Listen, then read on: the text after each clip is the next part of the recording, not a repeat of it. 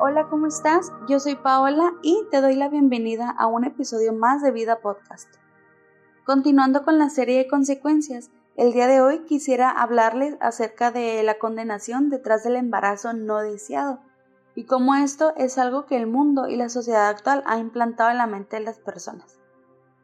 En los últimos años, el tema del aborto se ha viralizado tanto que hoy en día se ha vuelto un tema totalmente controversial. Según las estadísticas del gobierno de la Ciudad de México, el 74% de los casos de aborto son por jóvenes menores a los 18 años. Esto solo en la Ciudad de México, de los cuales el 80% es por medio de medicamentos, es decir, es por voluntad propia. Hoy en día, esta generación de jóvenes es la generación que menos hijos quiere tener y en la que se han presentado más abortos. Pero ¿por qué pasa esto? En los últimos años se ha normalizado el decir no querer tener hijos por varios motivos, que porque el mundo va de mal en peor, por la contaminación, por la economía, las enfermedades, etc. Han llegado a desvalorizar tanto el hecho de querer formar una familia que hasta te tachan de anticuado. Basta solamente con entrar un momentito a redes sociales para que te puedas dar cuenta en el mensaje tan equivocado que el mundo está metiendo en la mente de los jóvenes. ¿Y qué pasa cuando los hijos de Dios no levantamos la voz y hablamos la verdad de Dios acerca del aborto? Le damos más espacio al enemigo para que siga trabajando esta idea totalmente en contra de Dios. Primero tenemos que entender una cosa, que toda vida es dada por Dios y tiene un propósito. Dice la Biblia en el libro de Jeremías capítulo 1 verso 5. Te conocía aún antes de haberte formado en el vientre de tu madre antes de que nacieras, te aparté y te nombré mi profeta a las naciones. Este verso revela que aún antes de que siquiera fuéramos concebidos, Dios ya nos conocía y ya tenía un propósito para nosotros. Dios conoce a mis hijos antes de que estén en mi vientre. Dios nos conocía a nosotros antes de ser concebidos. Dice también la palabra en el Salmo 139. Me viste antes de que naciera cada día de mi vida estaba registrado en tu libro.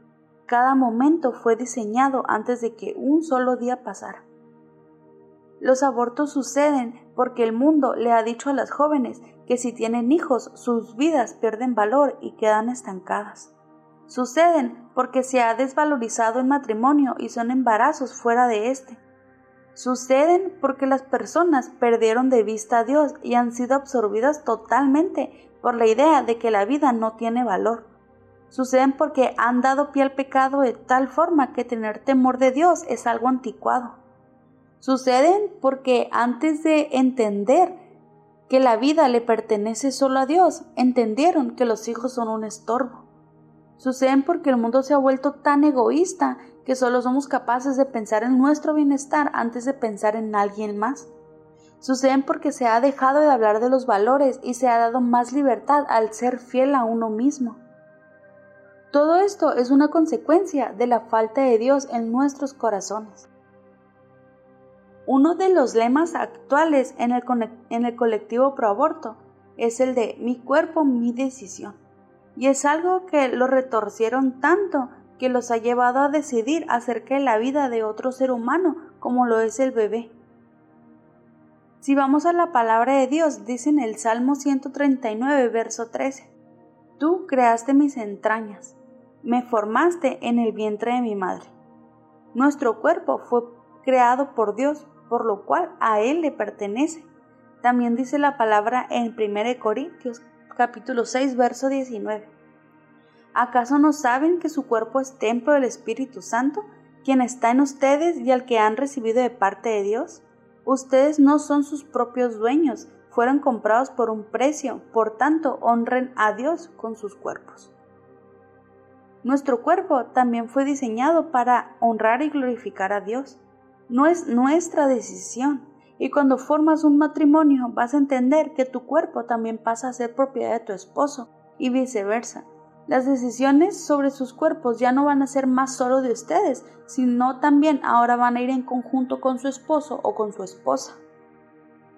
Tenemos que romper con este patrón de pensamientos. Tenemos que romper con esas corrientes que van en contra de Dios. También dice la palabra en Salmos 127, verso 3. Los hijos son una herencia del Señor. Los frutos del vientre son una recompensa. Tus hijos son una herencia de Dios. Dios tiene conocimiento de tus hijos, tuvo conocimiento de ti, tuvo conocimiento de tus padres. A Él nada lo toma por sorpresa. Es una bendición poder concebir y saber que el hijo que se forma en tu vientre tiene un propósito específico. Es una bendición el matrimonio, es una bendición poder tener relaciones sexuales dentro del matrimonio. Es importante que en todo momento hables la verdad de Dios, que testifiques acerca del propósito de la vida, que nada es casualidad, ni mucho menos un accidente. ¿Cuántas jóvenes no hay viviendo embarazos violentados a causa de esto? A causa de no tener el conocimiento del propósito eterno que hay detrás de un hijo. Si es tu situación, quiero que sepas que Dios tiene un propósito para ti y para tu bebé, que la familia que estás formando fue vista por Dios desde antes de la fundación del mundo. No dejes que estas corrientes del mundo te alcancen, al contrario, ve en contra de la corriente, Ten temor de Dios y atesora la santidad del matrimonio y atesora la santidad de la familia dada por Dios. Espero que este episodio haya sido de bendición para sus vidas. Nos vemos el próximo viernes con otro episodio de esta serie. Dios les bendiga.